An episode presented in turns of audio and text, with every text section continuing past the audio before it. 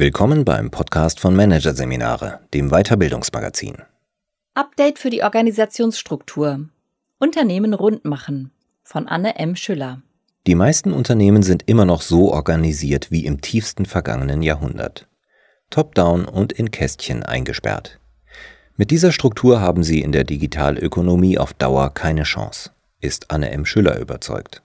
Für den strukturellen Umbau hat sie eine Vorlage entworfen das Modell der Orbit-Organisation. Neulich bei einem Vortrag. Ich frage die anwesende Managerschar nach einer Darstellung, die ihre Organisationsstruktur repräsentiert. 95 Prozent verwenden ein übliches Organigramm, nur 5 Prozent nutzen ein anderes Bild. Was das im Klartext bedeutet? Die gleichen Manager, die sich regelmäßig das neueste Smartphone nebst neuem Dienstwagen leisten, bleiben einem Organisationsmodell verhaftet, das aus dem tiefsten vergangenen Jahrhundert stammt. Top-Down-Organigramme und ihre damit verbundenen Mindsets sind auch heute noch derart Standard, dass man sie in klassischen Organisationen überall findet. Und was vermittelt ein übliches Organigramm? Im Wesentlichen wird darin dokumentiert, wer wem vorgesetzt und wer wem untergeben ist. Der Chef thront ganz oben, darunter in Kästchen eingesperrt seine brave Gefolgsmannschaft. Visualisiert werden nur Leitungsfunktionen, weder Mitarbeiter noch Kunden kommen darin vor. Die Führungsriege kreist rein um sich selbst. Sie konzentriert sich auf Macht und nicht auf den Markt. Solche Organigramme verfestigen Hierarchien. Sie kreieren Unterwürfigkeit, Starrheit und Konformität. Im digitalen Sturm haben sie, wie die Monokulturen in unseren Wäldern bei einem Orkan, nicht den Hauch einer Chance. Klassische Organisationen strukturieren sich nach Funktionen und oder Geschäftsbereichen. Die Kommunikation läuft von oben nach unten und wieder zurück. Dienst nach Vorschrift ist Usus. Führungskräfte werden vor allem dafür bezahlt, dass die Mitarbeiter parieren, um anvisierte Planzahlen zu schaffen. Ganze Abteilungen sind dazu da, andere zu kontrollieren. Gearbeitet wird Informationen, die man gerne Silos nennt. Dabei weiß oft die rechte Hand nicht, was die linke tut, und genau das ist die Krux. Silo-Denken ist mit der Flexibilität, die die Märkte und Kunden heute verlangen, nicht kompatibel. Funktionssilos sind Anomalien. Sie stehen für Abschottung, für Insellösungen und für Isolation. Wer so aufgestellt ist, kann keine spontane Wandeldynamik entfalten. Denn die Hauptaufgabe ist hier der Systemerhalt und die Verwertung. Alles penibel regelnd geht es der Führung vor allem darum, das Maximum aus der Organisation herauszuholen und zugleich ihren Status quo abzusichern. Querdenken, Muster brechen, innovieren, wird zwar gefordert, ist aber eigentlich gar nicht erwünscht. Die Menschen in den Unternehmen spüren das intuitiv und verhalten sich lieber still. In einem konformistischen System haben die bunten Vögel kaum Überlebenschancen. Querdenker stören, Musterbrecher destabilisieren das System. Echte Innovationen sind nicht planbar genug. Schwingt sich zudem einer zum Neuerer auf, hat er die Nutznießer des alten Systems sehr schnell zum Feind. So machen sich klassische Unternehmen zu Gefangenen ihrer eigenen Managementstruktur. Zwar war man mit dieser früher einmal siegreich, doch das ist der Zukunft egal. Die Zukunft ist gnadenlos. Bremsende Strukturen werden knallhart bestraft. Denn je schwerfälliger eine Organisation, desto anfälliger ist sie für Überholmanöver. Warum es in herkömmlichen Unternehmen dann trotzdem dauert und dauert und dauert? Weil man den wahren Grund für das Zaudern beim Aufbruch ins Neuland nicht wirklich anpacken will. Es ist das ganz große Ding, die heilige Kuh. Das organisationale System, der Bremsklotz Unternehmensstruktur. Selbst da, wo sich Pilotteams neu ausrichten und selbstorganisiert arbeiten dürfen, verpufft deren Transformationsenergie, sobald sie auf ein verkrustetes Grundgerüst treffen. Es reicht einfach hinten und vorne nicht mehr, nur ein paar Spielwiesen freizugeben, um etwas agiler zu werden.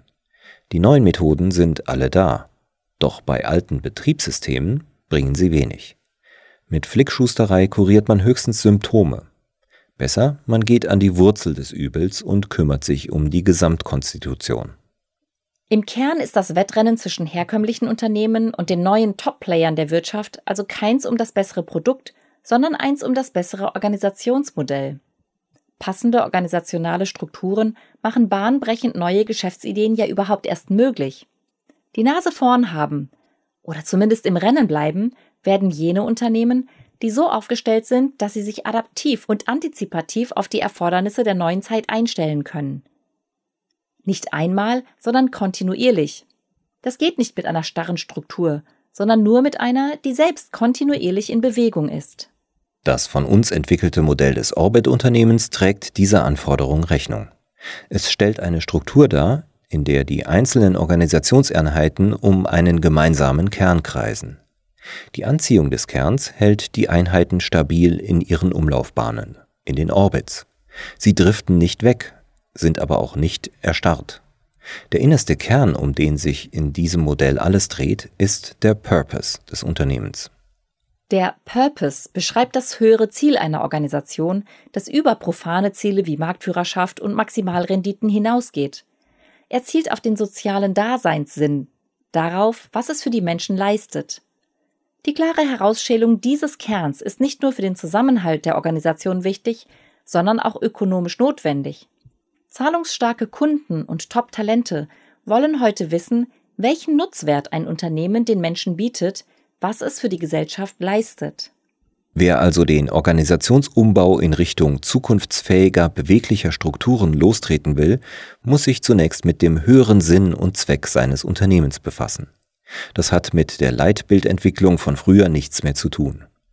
Ein Purpose ist nämlich nach außen, klassische Leitbilder hingegen sind nach innen gerichtet.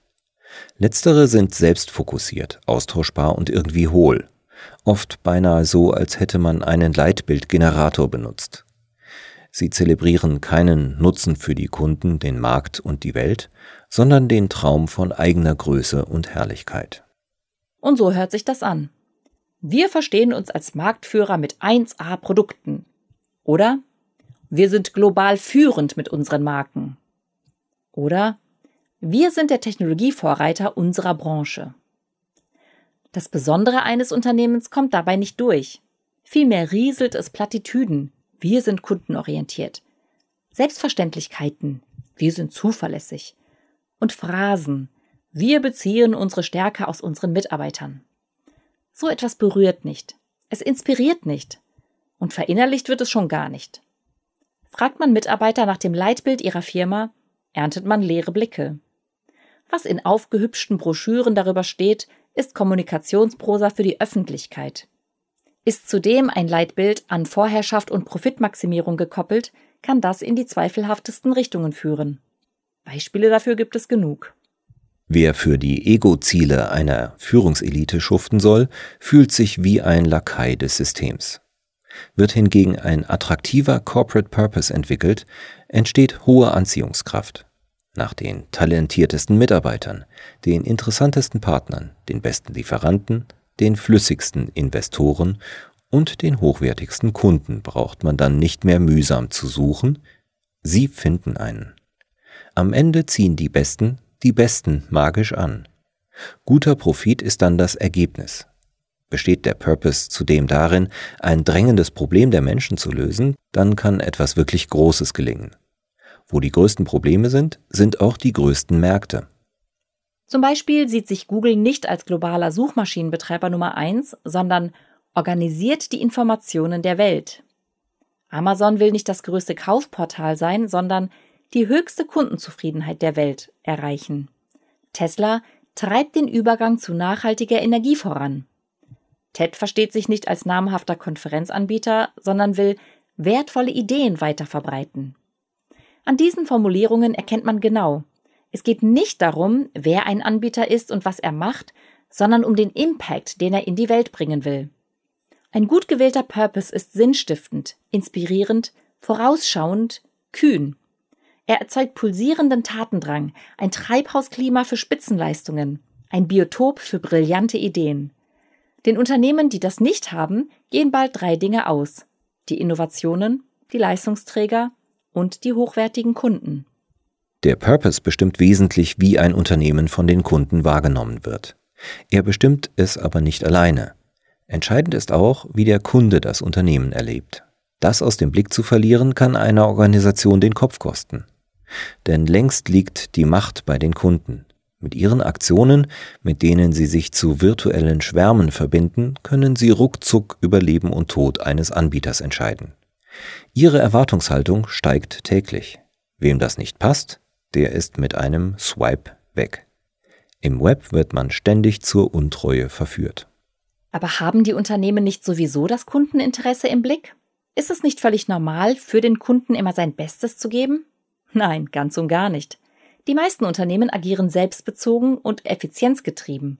Tunlichst sollen sich die Kunden in die von den Anbietern vorgedachten Abläufe fügen, umständliche Formalien akzeptieren und im Takt ihrer altersschwachen Software ticken. Heißt, die Klientel soll ackern, damit man selbst nicht so viel Arbeit hat. Das Modell der Orbit-Organisation nimmt den Kunden heraus aus dem Abseits und platziert ihn dort, wo es ihm am besten geht, im Zentrum des Unternehmens.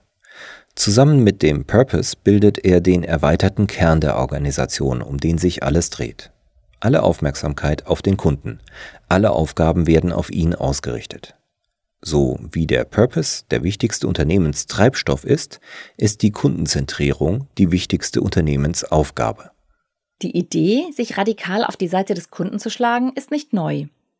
Während herkömmliche Manager sich immer noch vor allem um die Konkurrenz, ihre Quartalsziele und die Kosten kümmern, hat die Elite der Jungunternehmer längst verstanden, dass sich alles, wirklich alles um die Gunst der Kunden dreht. Dort wird ganz gezielt nach Problemen und passenden Lösungen gesucht. Sämtliche Produkte, Prozesse und Technologien werden strikt um die Kundenbedürfnisse herum orchestriert. Wir müssen mit einem Kundenerlebnis beginnen und uns dann zurückarbeiten zur Technologie, hat Steve Jobs den Unternehmen schon vor Jahren ins Stammbuch geschrieben. Alles, was nicht dem direkten Kundenwohl dient, muss konsequent abgebaut werden. Denn jede kundenrelevante Unannehmlichkeit ist ein Einfallstor für Disruptoren. Der Kunde ist der wichtigste Mensch im Unternehmen. Er lässt sich nicht an Sales und Marketing wegdelegieren. Jeder im Unternehmen muss sich um sein Wohlwollen kümmern. Und dafür müssen die Rahmenbedingungen stimmen. Aus diesem Grund müssen sich Zukunftsunternehmen entlang der Kundenaufgaben strukturieren und nicht in Silos. Aus Kundensicht müssen Prozesse interdisziplinär funktionieren und sich reibungslos miteinander verzahnen. Wer seine Prozesse zwar optimiert, aber nicht auf die Kundenbedürfnisse abstimmt, wird immer besser darin, das Falsche zu tun. Die eigentlichen Probleme, die Kunden bekommen, passieren ja meist crossfunktional. Kommunikations- und Abstimmungsprobleme im Gerangel zwischen Zuständigkeiten, Bereichsegoismen und Effizienz. Wirklich kundenorientiert ist nur der, der sämtliche möglichen Ärgernisse vom Kunden zum Anbieter verschiebt, sodass nur noch positive Erlebnisse übrig bleiben. Eine Schlüsselrolle bei der crossfunktionalen Verzahnung kommt jenen Personen im und außerhalb des Unternehmens zu, die im Orbit-Modell als Brückenbauer bezeichnet werden. Diese sorgen für ein nahtloses Zusammenspiel zwischen drinnen und draußen sowie zwischen künstlichen und menschlichen Intelligenzen. Sie helfen zudem, die verschiedenen Innovationsprojekte und ihre Teams miteinander zu verbinden und neuartige Partnerschaften zwischen Alt- und Jungunternehmen zusammenzukoppeln. Die besondere Stärke der Brückenbauer ist das sowohl als auch Denken, das sie auch im Unternehmen moderieren. Sie sehen sich widersprechende Interessen nicht als Widerspruch, sondern finden das Verbindende, halten Mehrdeutigkeit aus und sie halten dem Unternehmen damit alle Optionen offen. Damit sind sie die Schlüsselspieler, wenn es darum geht, die Organisation sicher in die unsichere Zukunft zu führen.